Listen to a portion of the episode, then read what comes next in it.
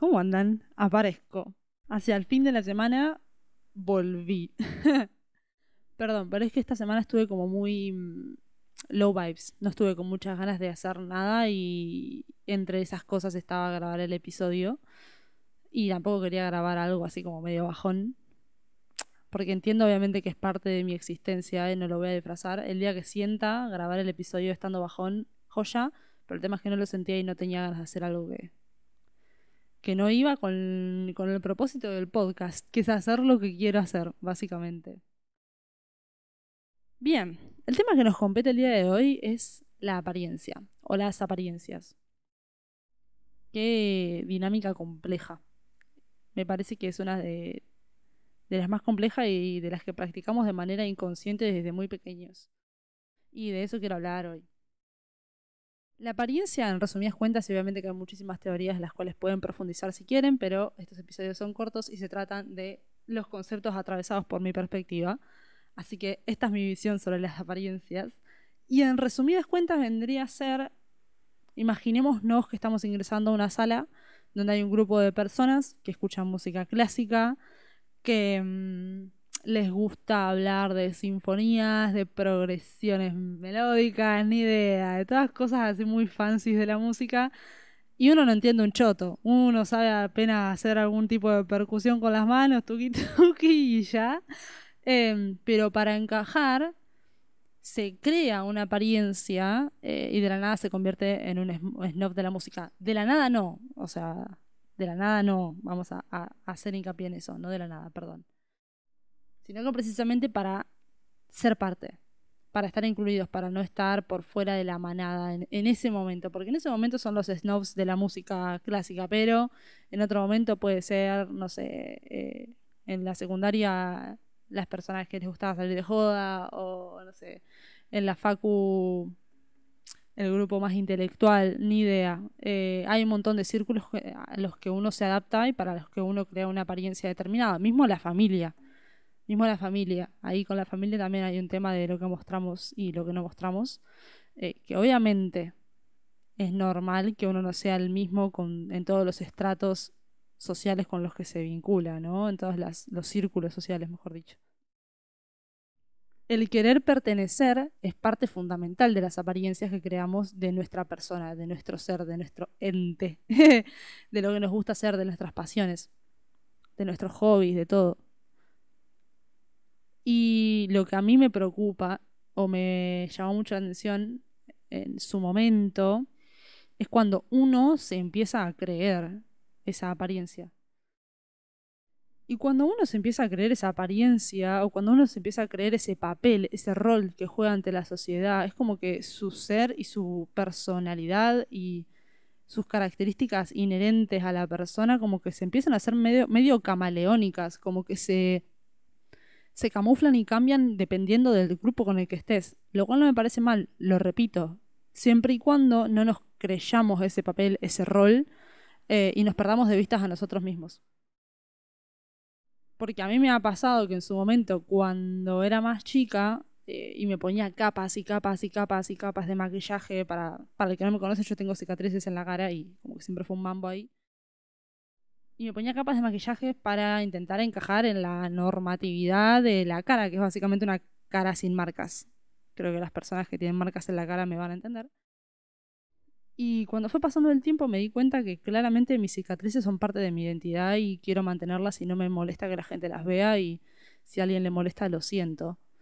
Pero es parte de mi apariencia física y no quiero mentir al respecto de eso repito, es mi elección. Hay quienes se sientan más cómodos con otro tipo de identidad y no con las marcas que la vida le ha dejado sobre su piel o sobre su psiquis o sobre lo que fuese.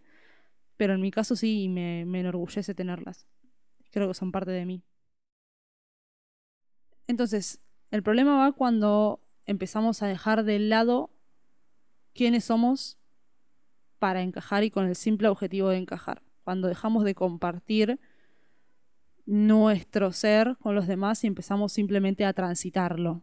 ¿Me explico? Cuando empezamos a transitar nuestra persona simplemente para cubrir las necesidades, los gustos, los placeres de alguien más, creo que es eh, terrible. O sea, y quiero que entiendan mi tono de hartazgo porque es algo que me atraviesa un montón. Y es hasta cuándo estoy dispuesta a seguir viviendo siendo el reflejo de las expectativas de alguien más, sea quien sea. ¿Hasta cuándo estoy dispuesta a hacer eso? Yo no quiero ser el reflejo de las expectativas de alguien más. A lo sumo quiero ser el reflejo de mis expectativas, ¿me explico? O sea, es como si yo fuese un lienzo en blanco y la otra persona tuviese la brocha en la mano y pudiese pintar lo que se le cante. No, boludo, soltá eso. Ah, el pincel es mío, ¿me explico? O sea, yo puedo hacer lo que quiera con mi forma de ser, con mi energía, con mis hobbies. Y tampoco es algo tipo estable en el tiempo. Si hoy quiero hacer esto y mañana quiero hacer esto otro, joya, N, no, no es tu tema. Pero bueno, vamos a ver qué, qué opinan ustedes al respecto de las apariencias. Les pregunté varias cositas. Les pregunté qué era para ustedes las apariencias y la mayoría me respondió lo que perciben los demás de lo que proyecto y la realidad es que yo coincido totalmente.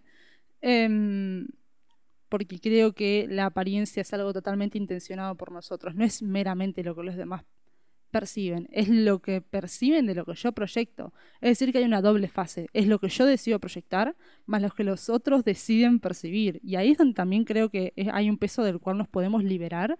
Y es el, si yo proyecto luz y la otra persona percibe, no sé, oscuridad, bueno, tu mambo, boludo. Si yo proyecto naranja y vos recibís violeta, tu mambo, rey. Yo no voy a hacerme cargo de, de eso porque yo elijo ser otra cosa y sé que soy otra cosa y tu opinión no me va a hacer cambiar la mía sobre mí misma.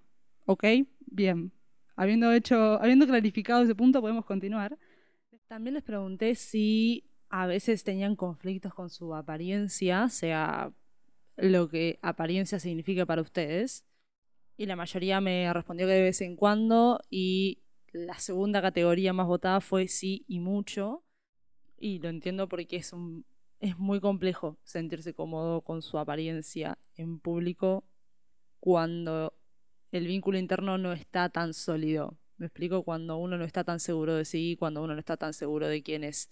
Eh, pero repito, hay que reforzar el diálogo interno y hay que reforzar la introspección para que lo que proyectemos al resto sea incluso más representativo de quién carajo somos en realidad, básicamente. Y por último les pregunté si siempre hacen lo que les gusta, sin importar lo que opine el resto, y la mayoría me respondió que lo intenta, lo cual me parece hermoso, em, porque estoy en la misma. Así que nada, sigamos intentándolo y sigamos aprendiendo, que yo estoy encantada de acompañarles. Bueno, gracias por llegar hasta acá.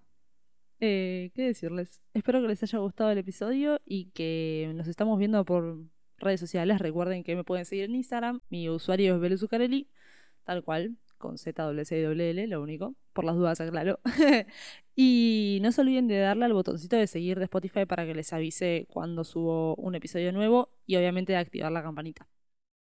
Nada, cuídense. Nos vemos la semana que viene y les prometo que el martes que viene hay episodio. Y me hago cargo, ¿eh?